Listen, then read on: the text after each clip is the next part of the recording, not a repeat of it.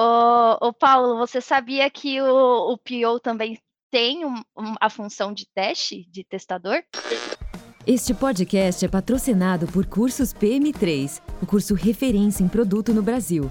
Aprenda com 17 instrutores de empresas como Nubank, Booking.com, OLX, Creditas e muitas outras em mais de 40 horas de conteúdo totalmente online. Aproveite para usar o cupom de 10% off que se encontra na descrição desse episódio. Saiba mais em cursospm3.com.br. Oi, tudo bem com você? Meu nome é Paulo Schod e você deu play no Product Gurus, o podcast que é a voz por trás dos produtos. Além de mim, claro, nesse episódio tá ele, Ricardo Tadashi. Tudo bem com você, Tadashi? Olá, tudo bem com você? Bem também. É, tá, tá empolgado? Tá, tá ansioso, Tadashi? Tô mega ansioso. Sim. Olha, hoje vai ser um dos melhores episódios. Eu tô muito ansioso para ter esse. Não espero menos que 10 polêmicas. Ah, a gente. Ah, a expectativa tá alta. A meta, o OKR desse episódio é 10, 10 polêmicas. Nossa, Simples. é. Boa. Simples assim. Hoje o nosso papo é com ela, que é uma popstar da área de, de tecnologia, de TI. Quem nunca viu nos grupos do WhatsApp e Slack da vida, e até mesmo no LinkedIn, Facebook, a, no mundo afora aí, vídeos dela falando frases que ouvimos sempre nas empresas, em alguns cargos aí. É, eu recebi muitos é, de PO, né? Não sei porquê. Mas, além disso, isso ela faz nas horas vagas dela. Na, no horário comercial, ela é QA da Oracle.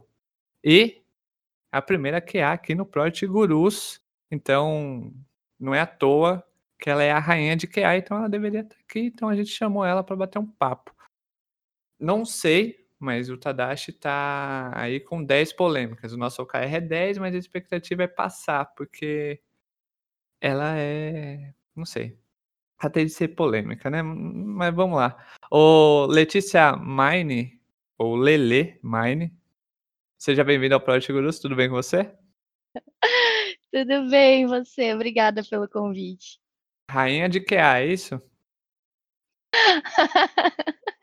Olha, não, pelo amor de Deus, que é uma responsabilidade muito grande. Só ser QA, ainda ser intitulada Rainha de QA, não tem como. Mas provavelmente eu sou o terror dos devs mesmo, né? Aquela... Já tá feita a chamada do episódio, que é a terror do, dos devs. Então, o terror dos devs, Letícia Mine, qual é a sua história? Vamos lá. É... Eu me formei em gestão de TI em 2016, pelo Senac São Paulo.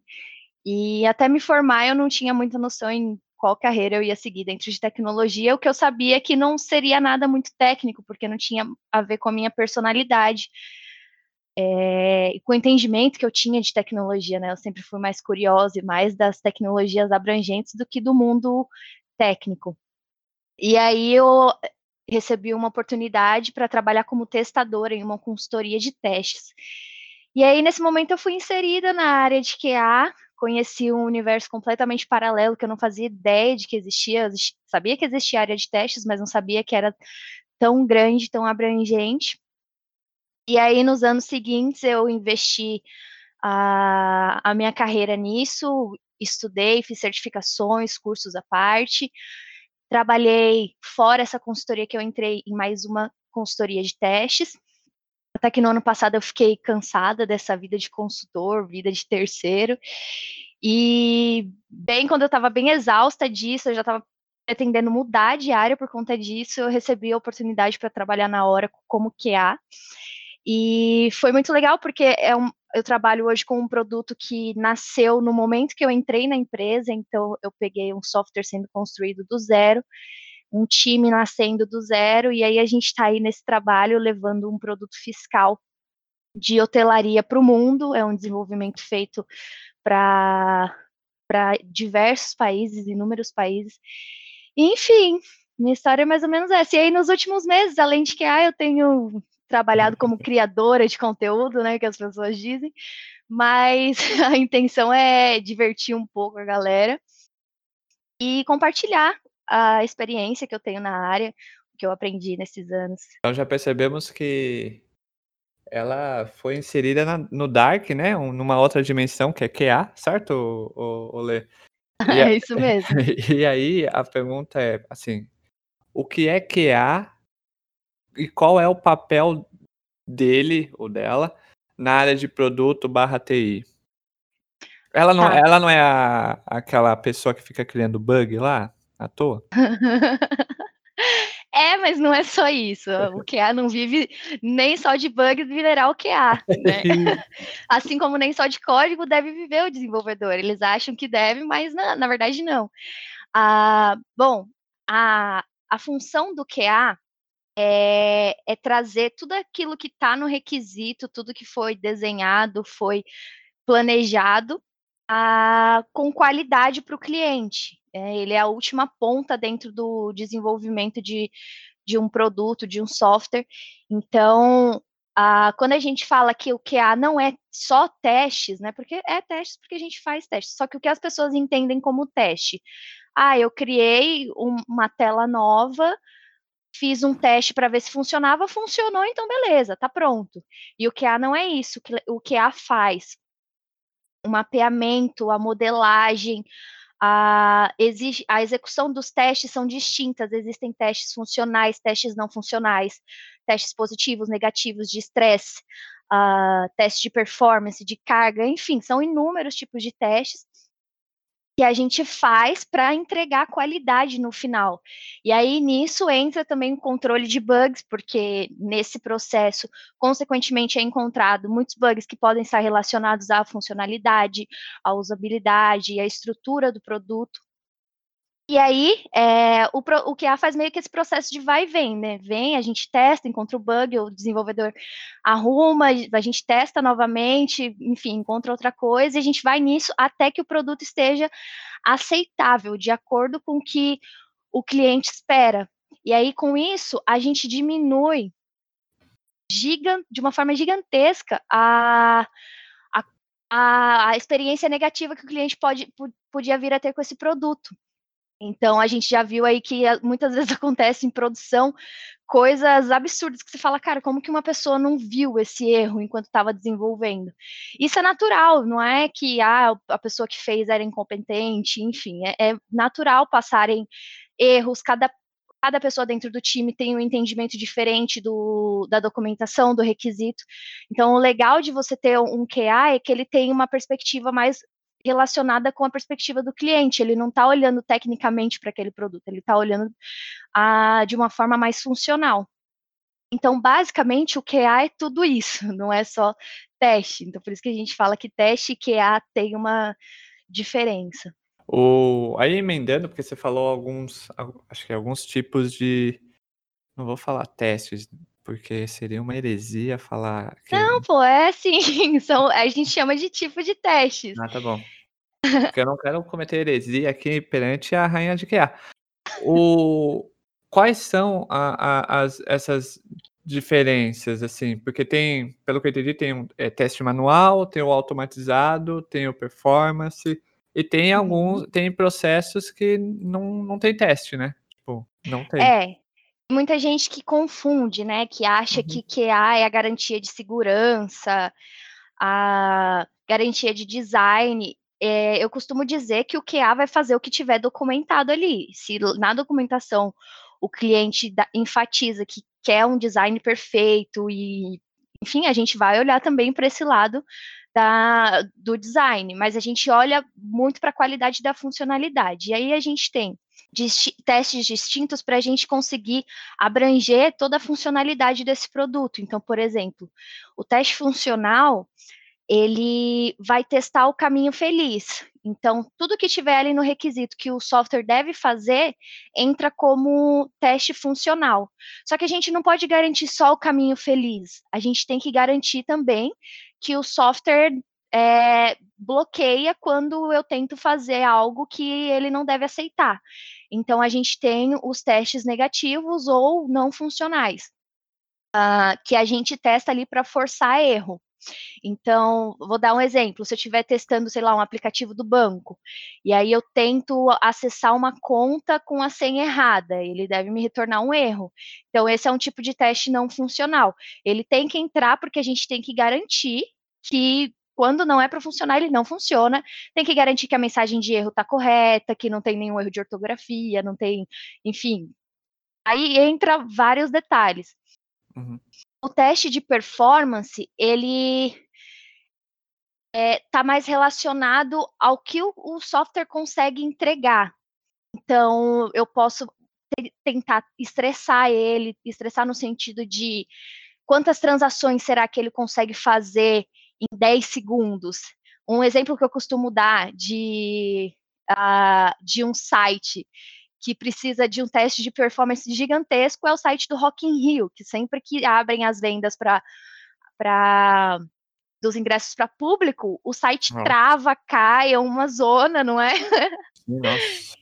Então ali está faltando um teste de performance, um teste de estresse para você carregar o software e ver o quanto ele aguenta, porque a gente sabe que na hora que soltar os ingressos da venda para público, você vai ter lá milhões de acessos ao mesmo tempo, são milhões de pessoas tentando comprar, porque sabe que dali uma hora acabou os ingressos.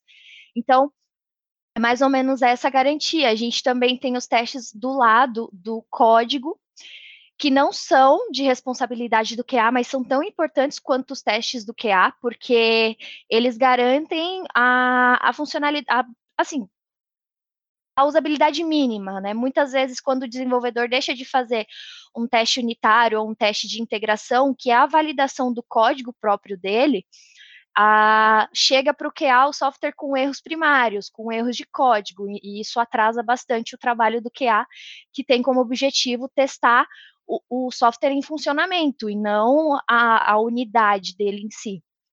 É mais ou menos assim, assim que a gente separa essas funções. Cada um tem uma, um objetivo. E aí você comentou também do manu, dos testes manuais e automatizados.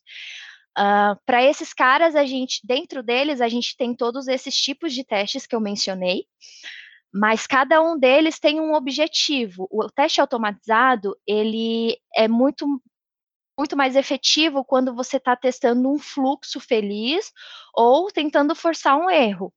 Ele não é efetivo quando você tem que fazer uma análise por trás do que o, o software está te entregando, como por exemplo, é, sei lá, se eu for testar uma transferência no aplicativo de banco, eu tenho que, que verificar o valor que está sendo transferido, o imposto que está sobre aquele valor, as taxas, a, a, taxa da transferência, enfim.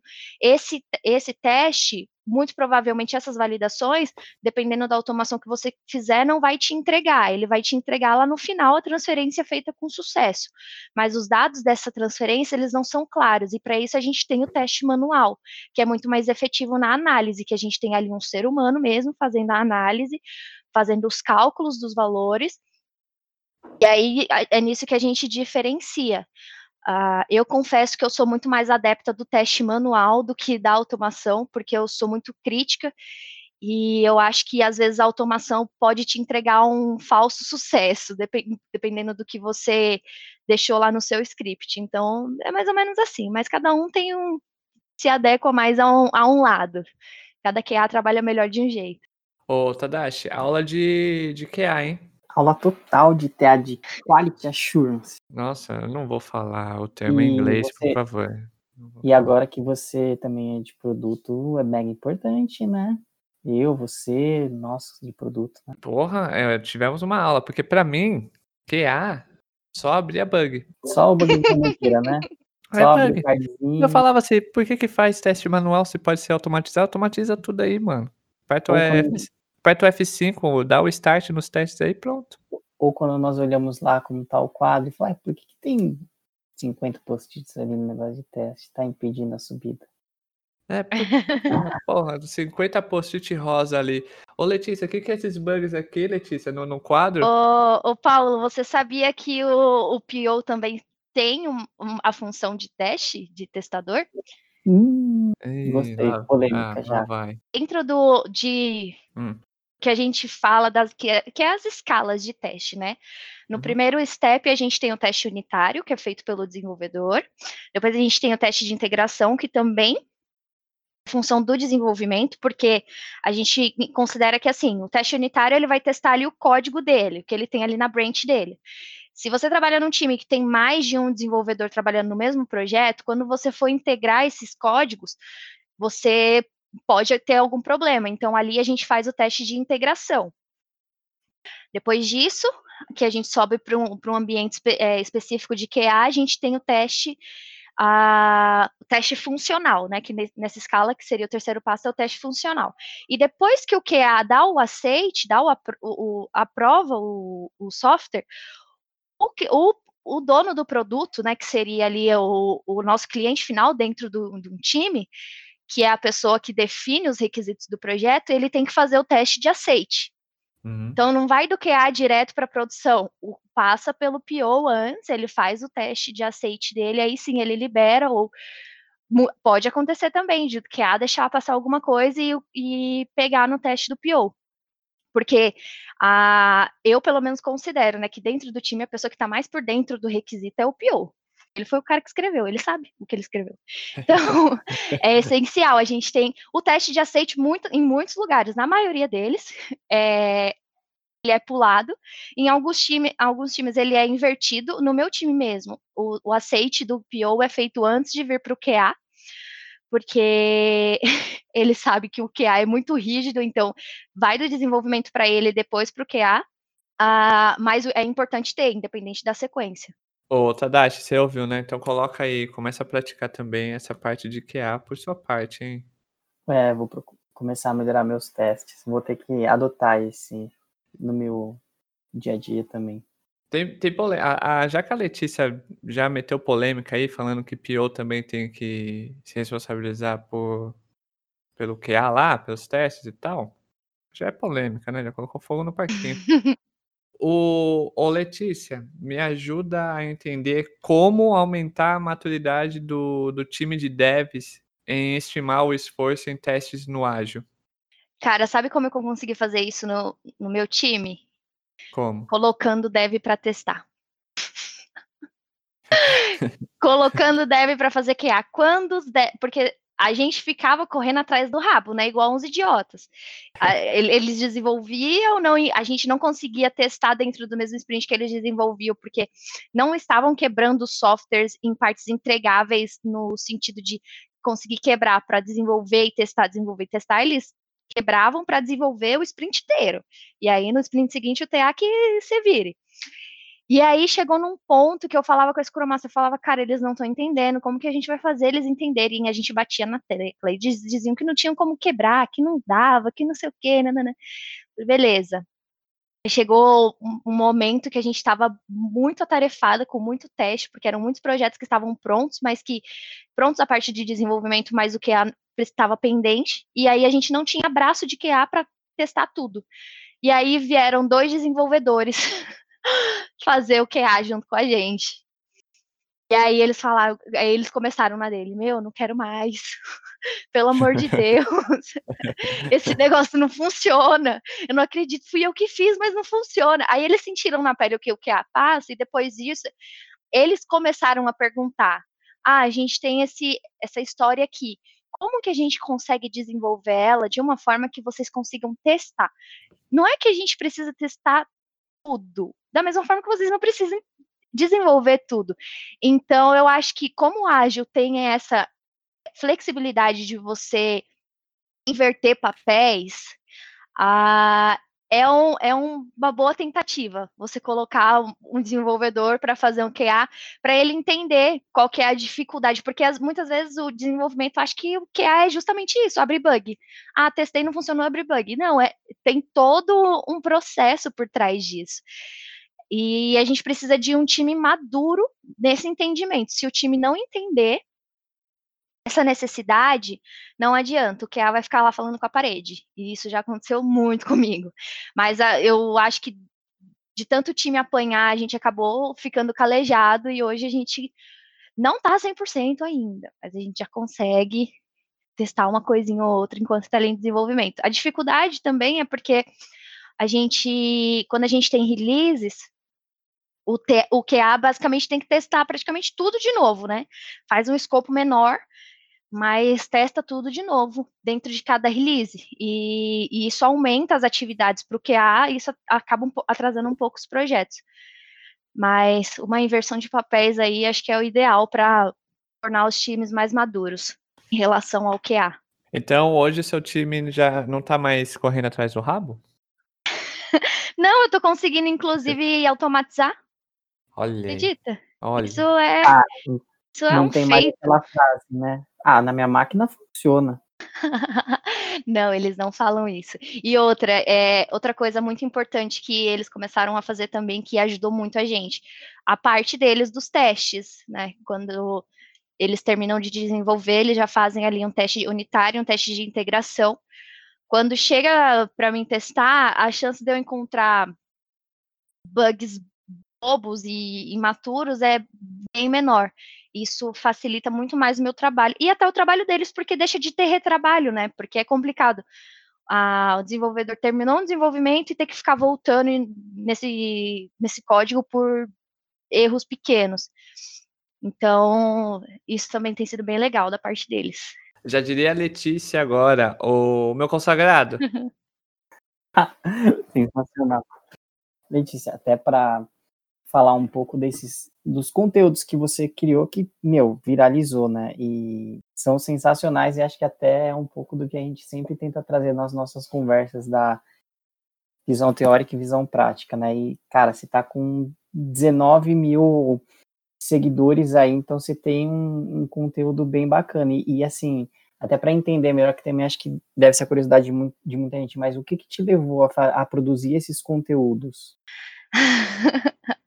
Tédio da quarentena.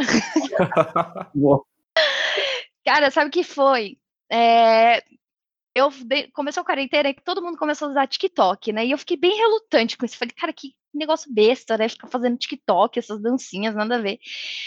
Até que chegou um momento que eu entrei num tédio, nível, nível master, falei, meu, vou instalar esse negócio, mas eu não vou fazer esses vídeos que as pessoas fazem, tipo, mais do mesmo, né? Ficar dublando, ficar fazendo dancinha.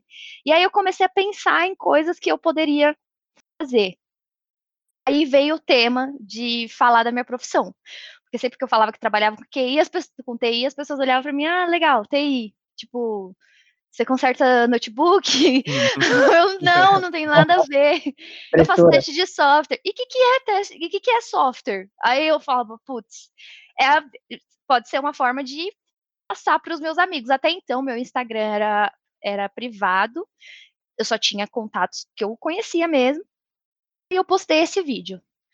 Na hora que eu postei esse vídeo, o povo que trabalhou comigo em outras empresas, cara, abre o seu Instagram que a gente quer compartilhar, abre o Instagram que a gente vai compartilhar. Aí pronto. Aí no momento que eu abri o Instagram, o vídeo estourou, começou a rolar em grupo de WhatsApp de empresa. O povo ficava para mim, pelo amor de Deus, faz mais, faz mais, faz mais.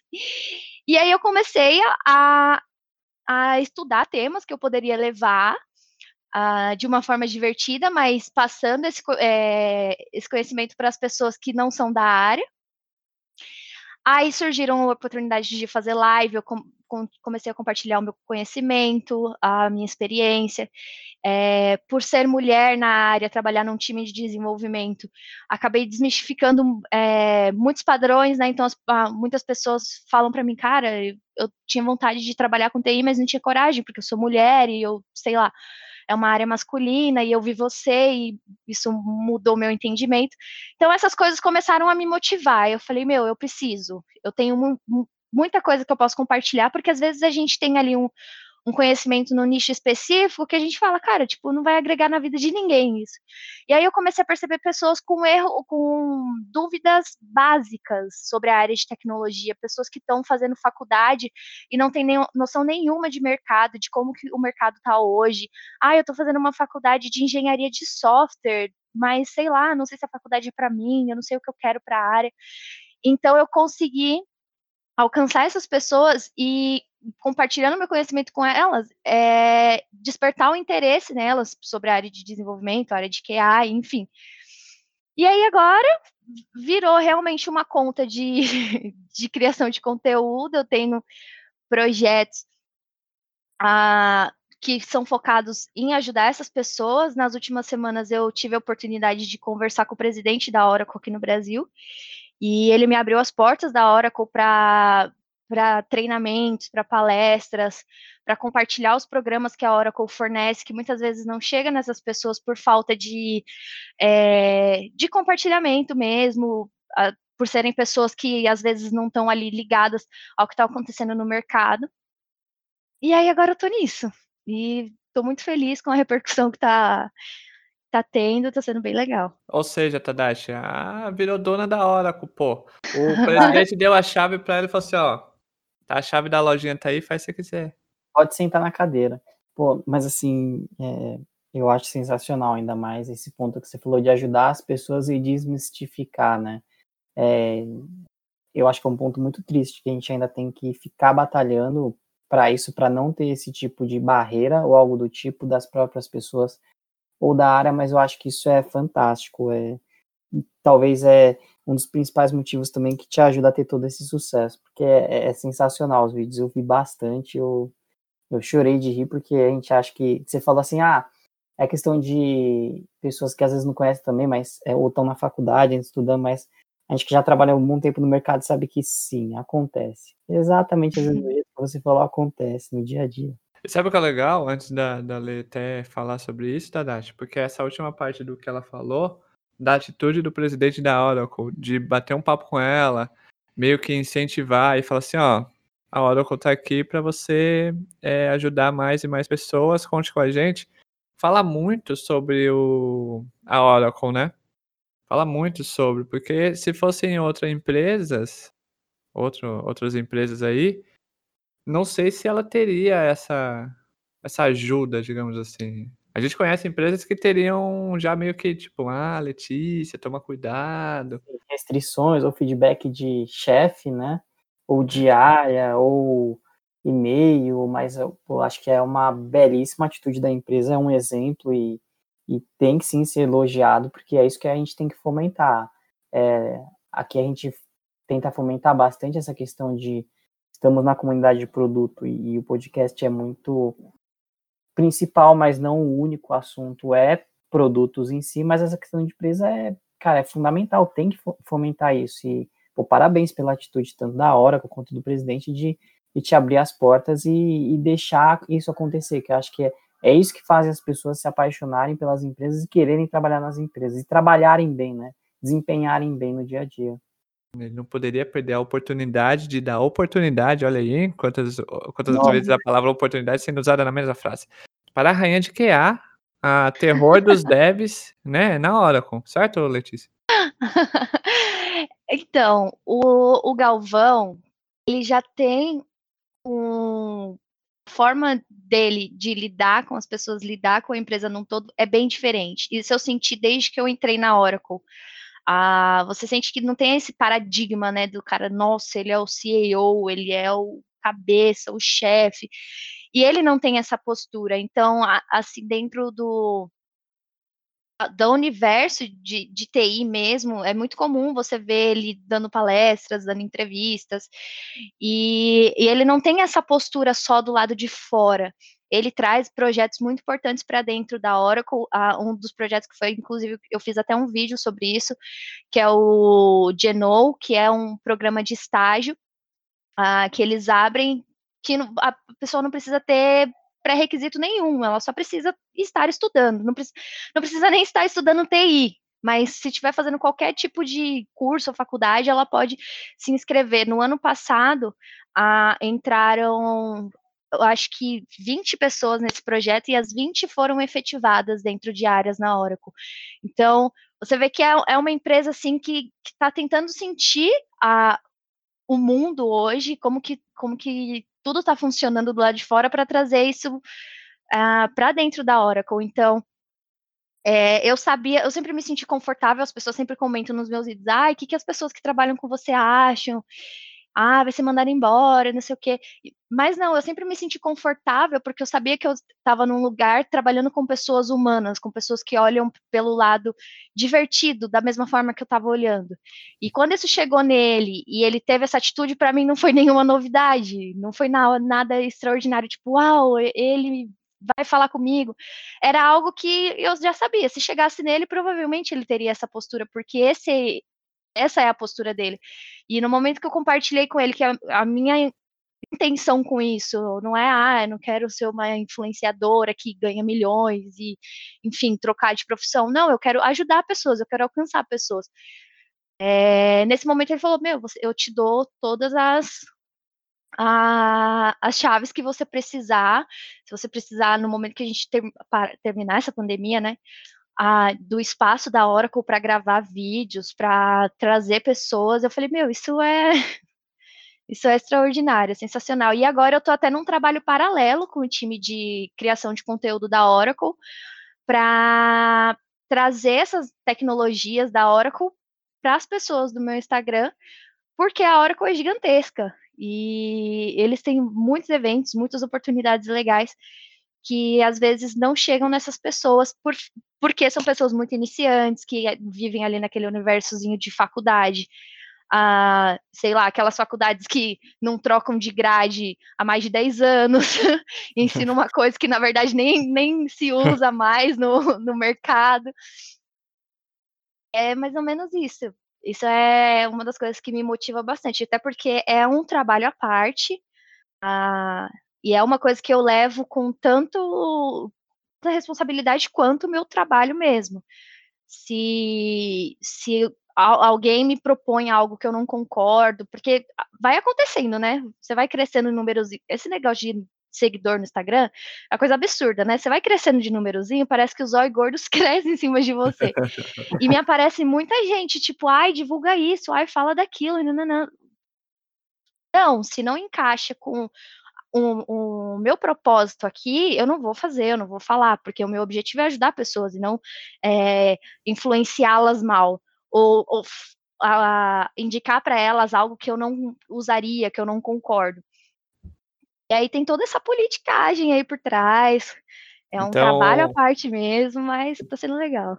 Então a Letícia não fará sorteio de iPhone nem carro no, no Instagram dela, hein? Já vou avisando aí para as empresas. Pô, parabéns, é sensacional essa sua atitude, eu acho que é, é, é, é de mais pessoas assim, né, não só, de mais rainhas de QAs que nós precisamos.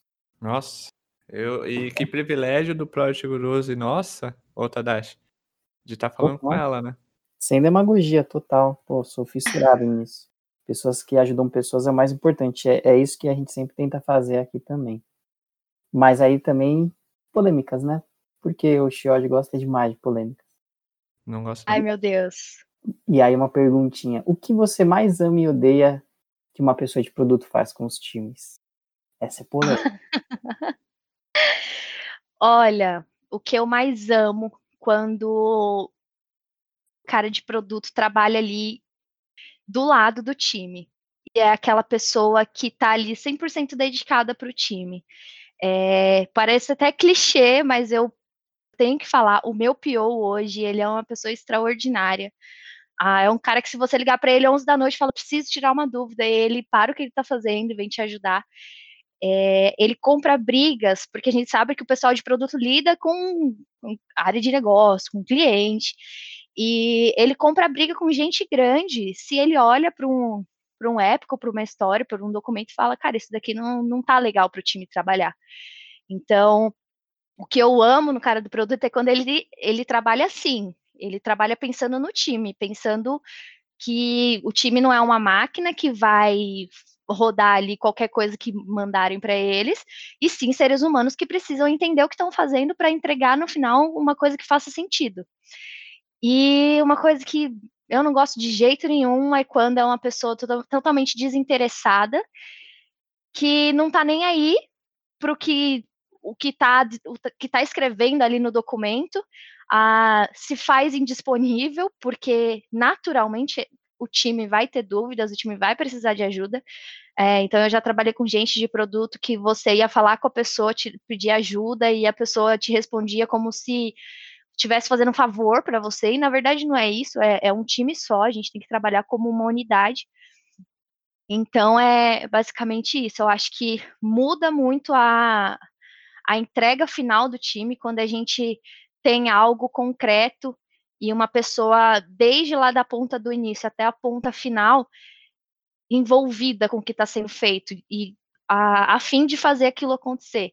Se lá no começo você já tem uma pessoa que entrega qualquer coisa para o time desenvolver, e aí você tem um desenvolvedor que vai desenvolver qualquer coisa que pedirem, e um QA que vai testar qualquer coisa, no final você vai ter um bailai de gato que, enfim, se vai servir ou não para o cliente, azar. A gente fez o que foi pedido. E eu acho que eu, pelo menos, não sou o tipo de pessoa que trabalha assim, que trabalha no automático. Ah, eu tenho que fazer, eu vou fazer. Não, isso tem que fazer sentido. Não está fazendo sentido. E aí, o que, que a gente faz? Ah, vai ter que voltar lá para a área de negócio para a gente entender. Então, vamos voltar lá. Qual que é o problema de voltar lá? Ah, porque os caras vão achar ruim, não sei o quê. Então, é sempre bom você trabalhar com pessoas envolvidas. E ah, tem muita gente que enxerga o cara do produto como se ele fosse um GP. Eu não enxergo. Para mim, o PO é o PO, como diz o ágil. Ele é parte do time, como qualquer outro. A diferença é que ele é o cara que, que diz e que manda e desmanda no, no que está sendo desenvolvido. E acho que é isso. Até para pegar um gancho é, do que você estava falando para a gente. Você falou justamente, meu, e quando vem essas coisas sem sentido, sem justificativa, aí a curiosidade, tem uma conversinha com o time, com o igual dos vídeos? Tem. Tem. Aconteceu recentemente em um dos países que a gente está trabalhando agora. É, veio meio bagunçado, ah, mas assim, mesmo que venha bagunçado, a gente tenta trabalhar. Não é aquele time que vai, ah, não tá, não, não sei o que quer dizer isso aqui, to, devolve. Não, a gente tenta trabalhar em cima do que a gente tem, pegando o máximo de informação. E aí foi desenvolvido, e na hora que chegou para fazer meus testes, não tinha sentido nenhum. E aí, no momento que eu vi que não tinha sentido, eu, peguei, eu chamei o dev, chamei o PO, chamei o, o, o líder técnico, falei, olha, faz sentido para vocês? Eu tô com o entendimento muito errado? Eu posso estar tá entendendo errado, eu, talvez vocês possam me ajudar. E aí eles levantaram a bola e falaram, não, realmente, não, não tá fazendo sentido. E aí foi até um projeto que voltou pro, pro parceiro lá do país de novo, falei, e aí, a gente não consegue trabalhar com isso. Teve que teve todo um desenvolvimento em cima de novo, e agora que está chegando para o QA, e ainda assim tem muita, muita ponta solta, e a gente está num trabalho contínuo, assim, com um time de consultoria desse país, mais o nosso time aqui tentando trabalhar tudo junto, mas, mas ó, a realidade a gente sabe, não é fácil. Ela deu uma respirada funda aí, Tadashi. Você é percebeu? É porque esse negócio, essa semana, me, fez meus cabelos caírem até não poder mais. Ah, Hoje eu tô dando é... graças a Deus que é sexta. É isso que a gente gosta, de verdades. Né, Shot? Ou, ah, a gente gosta. Mentira, já que a gente tá falando da, da sua parte de. Não vou falar de influenciadora, mas de criadora de conteúdo. Você fez muitos vídeos ali que pode machucar o ego de muitas pessoas, certo? ali, não vou, mas por exemplo, deixa eu ficar, não vou ficar entrando em detalhes aqui, mas pode falar. Mas por exemplo, tem, tem de SM, tem de PO, tem uns lá de, de QA, até mesmo de QA você fez lá, né? Algumas frases que, que os caras falam. Ninguém é, é perfeito. Ninguém é perfeito. Mas existe algumas pessoas que têm um rei na barriga. Concorda comigo? Concordo, 100%. Aí, aí eu vou. Aí, ah, agora é polêmica total, Tadashi. E agora? Hum, gostamos. É, qual dos vídeos te deu mais hate? O de gestores. Eu fiz um com as frases de gestor falando dos gestores bostos que as empresas têm. Desculpa pela palavra.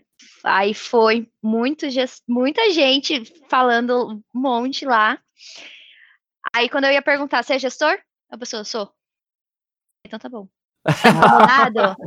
tá incomodado? É porque, né? Você não cutuca a onça com a vara curta. Porque quem não era gestor ali tava amando o vídeo, tava, nossa, queria mandar pro meu chefe, aquele boss, não sei o quê. E... Porque tem umas coisas bem pesadas, realmente. Quem nunca teve um chefe ruim, um chefe só por Deus? E aí, aí eu perdi uns seguidores ali, só que eu falo, cara, é, é exatamente isso. Ah, se eu deixar de fazer algo, de falar o que eu penso, porque muita gente pergunta, ah, você monta um roteiro dos vídeos? Tá doido, não tem um roteiro não, eu abro o negócio lá e começo a gravar. Falo o que vem na minha cabeça.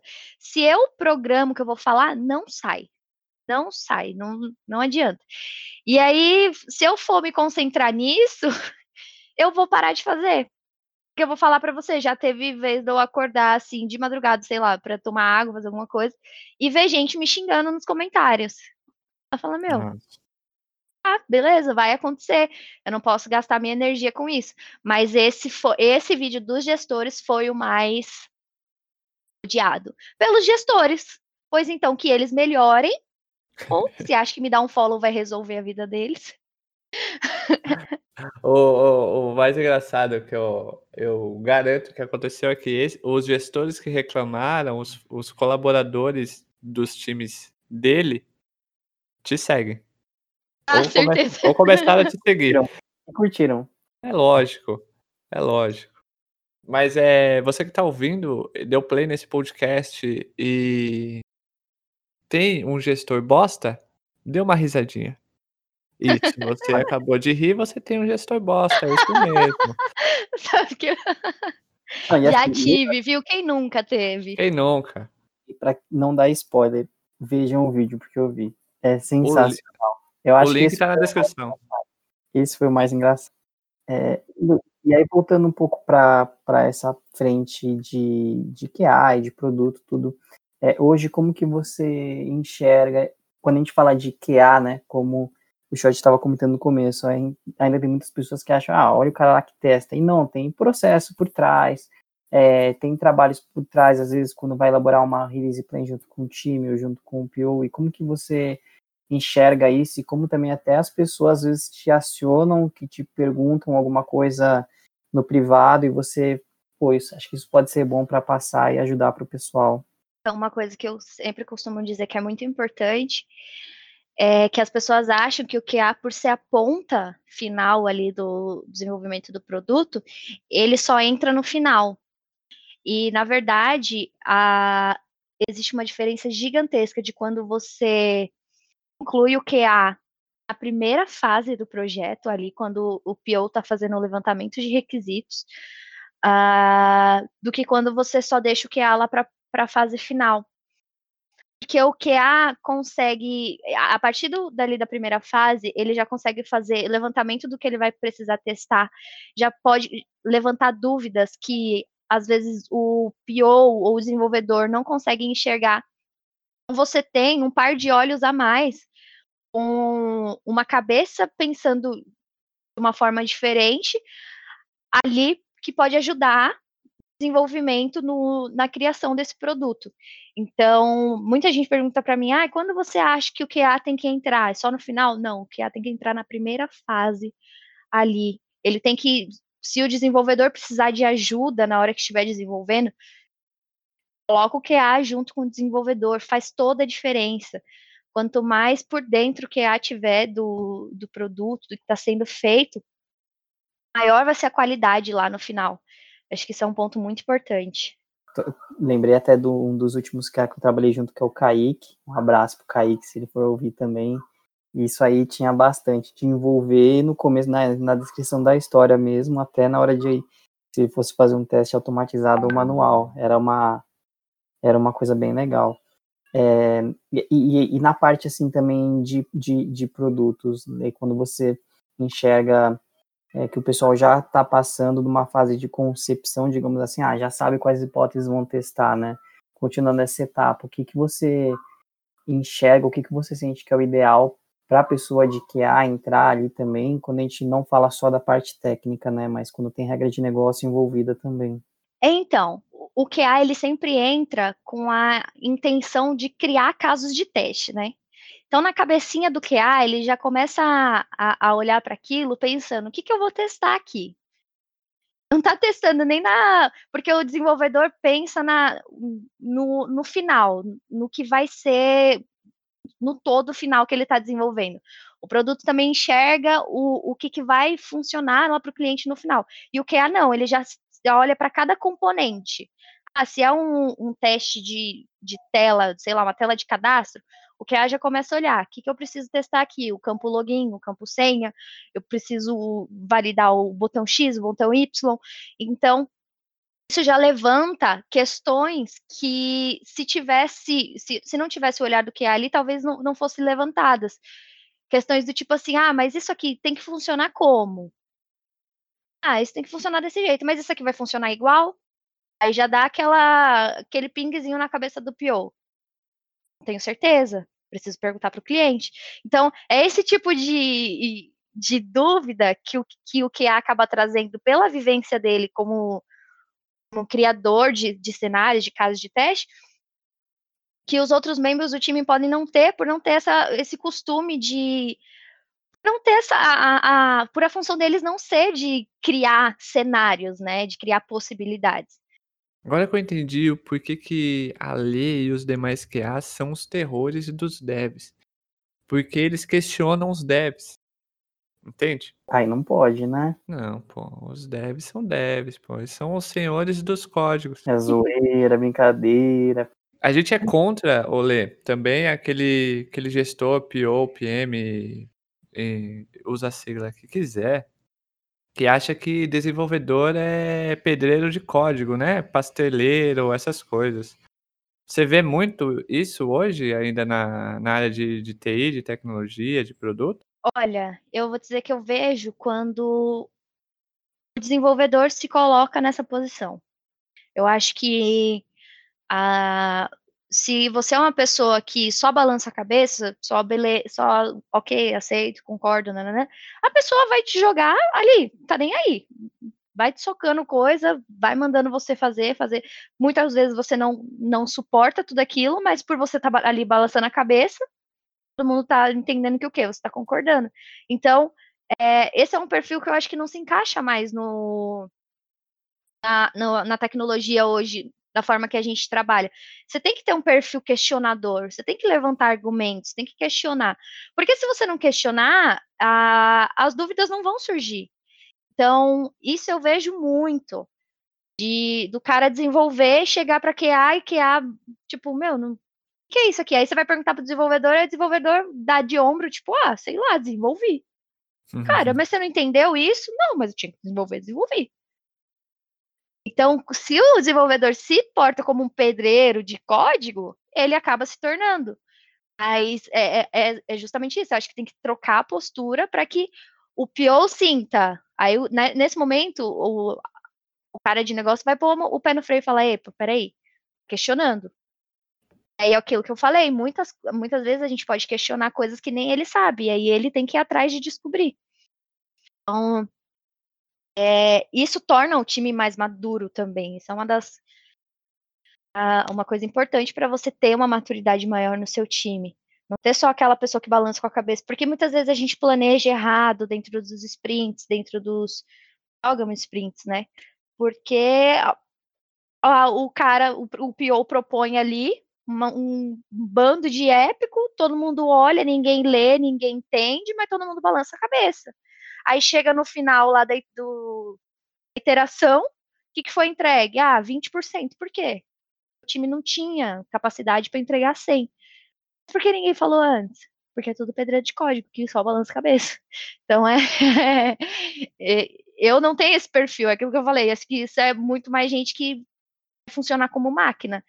E eu já sou cheia das dúvidas, cheia das questões. Uhum. Ah, se depender de mim, é, é reunião para tudo. Sem dúvida. Vamos sentar aqui. E não é nem aquelas reuniões de você ficar 10 horas discutindo, não. Só levanta o questionamento. Cara, vai surgir coisa. Essa semana eu achei um negocinho que virou uma bola de neve. Mas assim, a culpa não é minha, porque eu achei um negocinho pequeno. Aí eu argumentei. Ele, aí o PO não sabia. Aí o líder técnico também não sabia. Aí a gente foi falar com o time de fora. Ai, eu acho que a gente vai ter que mudar. Tá bom. Pronto, beleza. Vai voltar para o desenvolvimento, desenvolvimento corrigir. Quando o cara começou a desenvolver, era um desenvolvedor questionador também. Na hora que ele questionou, e é isso aconteceu até hoje. Ele falou que na hora que ele questionou, explodiu a bomba. Não vai ter que voltar para o governo, porque a regra do governo não está clara, vai ter que. E aí, enfim. Acabou o projeto, vai voltar e a gente precisa de especificação, de novo, de um negocinho de nada. Então, assim, se eu não tivesse, se eu não tivesse questionado, beleza, passaria, quando que a gente ia descobrir? Tem essa bola de neve para resolver. Então é a, a gente tem que ter esse feeling de aceitar um monte de coisa. A gente aprendeu duas coisas agora, que a culpa não é do PO nem do PM em, em deve ser, ser é, tirador de pedidos, ou pasteleiro, ou pedreiro de código. Tá. Coitado dos POs e PM. É porque os devs não questionam certo? Não, eu é que assim, é a minha visão. Não, é a minha visão. Porque é, eu não deixo jogarem nada no meu colo que eu não consigo entregar. Então, se o dev tá, deix se tá deixando, a culpa não é do, do PO. Porque o PO vai querer sempre jogar coisa a mais. Sempre. sempre. Não vai ter um dia que o PO vai falar, vou deixar vocês de boa hoje. Nunca. Deve falar, tenho 30 minutos para respirar. O PO vai falar, tem não, tem isso aqui para você fazer. então vai do dev, entendeu? Vai do dev, vai do QA, vai do time. E aprendemos também outra coisa que às vezes aquela linha que você vai puxar, que você acha que é um probleminha bem pequenininho, esconde, na verdade é um rabo de elefante, esconde algo gigante, né, Lê? Outra das quem nunca passou por isso, né, também, né? Ah, não, isso aí jamais. Não, é apenas um botão. apenas um botão. Não, é só apertar o botão para ele fazer a compra lá. Não tem crise, não. É apenas um botão. Olê, não precisa de teste, não. É apenas o um botão. É. Só não aperta ele. não aperta o botão. Não, você explode uma bomba. não sabe nem aonde. Aperta o botão e cai o sistema. Pra todo mundo embora. E, e, aí, e aí, Letícia, até falando um pouco o que que, o que, que o, as, os produteiros, as pessoas de produtos, as mil siglas, como o Shod fala, podem também estudar ou ver um pouco do assunto de QA para poder ajudar o time e também o, time de QA no dia a dia? Ah, eu acho que não é nem, nem o tanto estudar. A sensação que eu tenho é da gente trabalhar mais unido e entendendo, assim, tentando inverter um pouco os papéis. É, eu sou QA e eu faço essas brincadeiras de, de que terror dos devs e as frases de devs, mas no meu dia a dia eu tento auxiliar o máximo e eu tento aprender o máximo também, porque por mais que eu não precise entender de código, de linguagem de programação, quanto mais eu souber do lado técnico, mais eu vou facilitar a minha relação com o desenvolvedor. E a mesma coisa com, com o cara do produto. É, então eu sinto que quando o time ele tá, tá bem alinhado, tá trabalhando ali em conjunto, independente dos papéis, independente da, das funções, enfim, ah, porque é PO, porque é dev, não tem isso. A gente trabalhar num, entendendo essa inversão de papéis, que, é, que o qual é a necessidade do outro. Eu não faço os testes só pensando o que eu preciso como QA. Eu tento olhar para o, o que eu preciso entregar para o PO, o que, que o dev esperou, quando, esperava quando desenvolveu isso. E é por isso que eu também tento me enfiar em tudo que é em tudo que é planejamento, que é fase de projeto, porque quanto mais inteirada eu tiver, melhor vai ser a, a relação ali que a gente vai ter para trabalhar nesse produto. O time, o nome já diz, é time. A gente tem que trabalhar juntos, não adianta. Foi com essa com essa mensagem de paz mundial que Lê, que a Lê acabou de falar, transmitir, a gente chega no final do episódio. Infelizmente, foi rico esse episódio. O Tadashi, você aprendeu? Agora você vai dar valor aos QAs, Tadashi? Vou, eu já dava valor, agora eu vou dar mais valor ainda. Sofrem. Tá Sofrem, tá né? Dá pra ver que a gente de produto precisa também fazer, às vezes, a lição de casa, que é só sentar, ouvir e tá junto. É ninguém larga a mão de ninguém, certo? Isso aí. É isso. Então, você que deu play, muito obrigado por você ter dado play. É, espero que vocês tenham gostado, tenham aprendido sobre QA, sobre algumas polêmicas aí, sobre gestores bossa e também sobre a hora qual é a melhor, o melhor lugar para se trabalhar, certo, Letícia? Olha, é o melhor lugar por onde eu já passei. Espero continuar aqui. É, é, o que eu digo. Tem gente que, que fala, ah, fala como se fosse a melhor empresa do mundo. Se é a melhor, eu não sei. É a melhor por onde eu passei e eu não quero arriscar tentando com outra, né? A gente não mexe em time que tá ganhando. Mas é uma ótima empresa, sim. É, não é porque é uma das maiores do, aí do mundo, líder de mercado. Ah, é grande disso também, mas é uma empresa que olha para os colaboradores, que sente as pessoas ali no lado humano delas. É, e a gente ter uma ligação dessa com a empresa que a gente trabalha é, é sensacional. A gente que trabalha com TI sabe, né? Não tem salário que segure a gente em lugar nenhum. Se o lugar não é legal, a gente vai correr para outro lugar. Mas é, mas é isso aí. Então, muito obrigado, Lê, por você ter aceito bater um papo, ter participado aqui. Espero contar com você mais vezes aqui no Project Gurus, como uma co-host ou, ou, também como uma, uma entrevistada. Então, muito obrigado, viu? Eu que agradeço, foi um prazer enorme. E próximo é só chamar. Só chamar que eu apareço aqui. Eita, olha aí, Tadashi. Eu não apareço de, de gaiata, porque, né? Aí também. Mas sinta-se em casa, Lê. Ô, Tadashi, muito obrigado, viu? Por mais um episódio ao meu lado. Eu que agradeço pela sua animação, que você ama que eu sempre participe com você, né? Dá pra ver no seu, na, até no tom de voz. Não precisa nem ter vídeo. Mas Pô, foi um papo sensacional. É, parabéns para Letícia. Foi um dos melhores.